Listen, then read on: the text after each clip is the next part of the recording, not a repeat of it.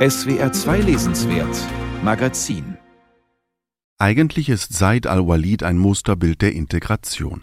Eingebürgert, studiert, belesen, Schriftsteller.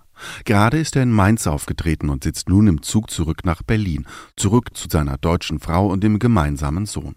Da ruft ihn sein Bruder aus seiner Geburtsstadt Bagdad an. Die Mutter liege im Sterben. Kurzerhand fährt Said nach Frankfurt, um von dort einen Flug in den Irak zu nehmen, aus dem er einst über Umwege nach Deutschland floh. Nur selten war er danach nochmal da.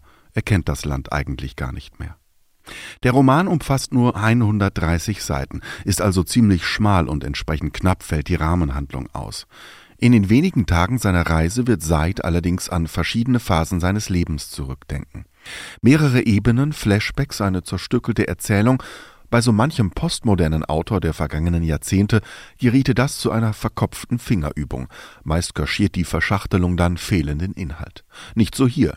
So viele der kurzen Erinnerungen ließen sich zu ganzen Novellen ausbauen, rauben einem den Atem. Und dennoch ist der Roman erstaunlich eingängig und lesbar. Das mehrschichtige Ineinander spiegelt das Hauptthema auch formal wider. Wie lückenhaft, erfunden, heilend, verletzend oder verdrängt Erinnerungen sein mögen. Da sind die Erinnerungen an den Irak. Said weiß fast nichts mehr von seinem Vater, denn der wurde schon in Saids Kindheit grundlos vom Regime getötet. Eine Woche nach dessen Verhaftung klopfte der Viertelvorsteher mit zwei Männern in Uniform an die Haustür. Er befahl Saids Mutter nicht zu weinen und nicht zu schreien, sie solle nur zuhören. Dann berichtete er ihr von der Hinrichtung. Die Leiche wurde begraben, eine Trauerfeier ist nicht erlaubt. Alles soll ruhig verlaufen, also keine Trauertage, verstanden? Nachdem die Männer fortgegangen waren, kehrte die Mutter ins Wohnzimmer zurück. Nabila wollte wissen, was los war. Die Mutter antwortete nicht. Dann schlug sie sich ins Gesicht und weinte. Phantomschmerzen und vernarbte Anekdoten.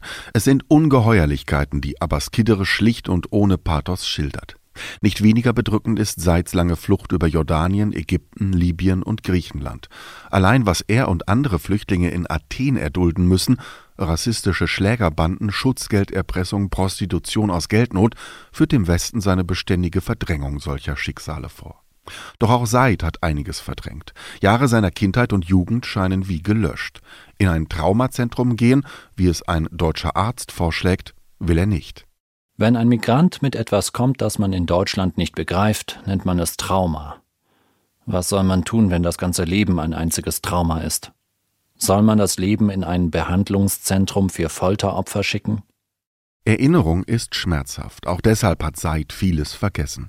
Ein detailgetreues, autobiografisches Schreiben ist ihm daher unmöglich, bis er beschließt, die Erinnerungslücken durch Erfindungen zu schließen.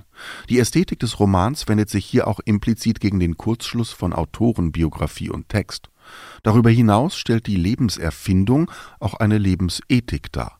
Es kann heilsam sein, die brüchige, wundenübersäte, halbblinde Biografie einfach fiktiv zu ergänzen und ihr so Kohärenz zu verleihen. Sei zumindest überwindet so seine Schreibblockaden. Er versucht nun nicht mehr, sich beim Schreiben genau zu erinnern. Es ist ihm gleichgültig geworden, wie die Geschichten aus seinem Gedächtnis auferstehen. Das Wichtigste ist, sie sind da, egal in welcher Form, als verwandelte Erinnerungen, verhexte oder verstellte. Die Texte sind verfälschte Stories seines Lebens. Sie sind Versuche, eine einzige wahre Geschichte zu schreiben, nämlich seine, die niemals wahr sein kann. Mal gibt es Alternativerzählungen, manchmal gar mehr als zwei. Welche Version ist die richtige? Seid weiß es selbst nicht. Zu den Traumata der Flucht kommen in Deutschland neue. Als Asylsuchender, Einbürgerungskandidat in Einbürgerungskursen und auf Ämtern erlebt Seid geradezu kafkaeske und ausweglose Situationen. Es war, als ob Seids Leben kein Leben wäre, sondern ein überflüssiger Satz in den Akten der Behörden. Jeder konnte ihn mit einer flüchtigen Bewegung wegstreichen. Es war ein wertloses Leben, nur ein Furz am Rande aller Welten. Eine solche absurde Heiterkeit klingt nur manchmal durch. Ein weiteres bekanntes Motiv, wie aus Kidderes humorvoller Sprachbetrachtung Deutsch für alle, ist die Verzweiflung über die schwierige deutsche Sprache. Diese Sprache meistert der Nichtmuttersprachler Kiddere auch hier wieder bewundernswert. Anders ist es mit dem Alltag in Deutschland, den Seid lieber nicht erinnern würde, von den Amtsstuben voller Arroganz bis zu rassistischen Polizeikontrollen. Selbst Seids Rückkehr in die alte Heimat wird am Ende nur eine Reise in die Fremde sein.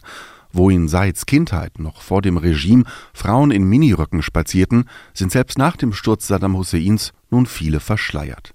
Milizen machen Jagd aufeinander, am Horizont sieht die blutige Zukunft des IS mit Enthauptungen und Kreuzigungen auf. An die Erinnerungen der Kindheit lässt sich also auch nicht mehr recht anknüpfen. Sie können Seid nur bedingt ein Anker sein. Wenn Seid in Deutschland über sein Leben in der Fremde nachdenkt, lässt sich das fast ausdehnen auf das Leben überhaupt. Ist nicht jeder Leidende in der Welt fremd? Said ist noch immer jemand, der der Welt nicht traut. In der Fremde gibt es keine Himmelsrichtungen. Das weiß er aus eigener Erfahrung. Man sollte jederzeit dazu bereit sein, das Feld zu räumen oder mit dem Kopf gegen die Wand zu rennen. Die Fremde ist eine Fahrt auf einer verflixt langen Straße, die sich in Serpentinen schlängelt und ins Nichts führt.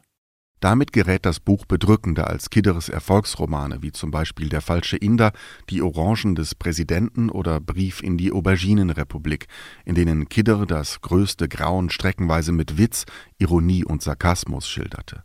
Stets hat man in Kidders Büchern die Bezüge zu seiner Biografie gesucht und gefunden, denn auch er selbst ist wie seine Protagonisten aus dem Irak geflohen.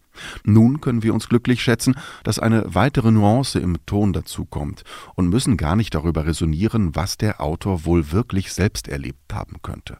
Zumal wir gelernt haben, wie viel im Leben gefälscht sein kann. Denn dieser Text spricht für sich, ganz egal wie autobiografisch er ist.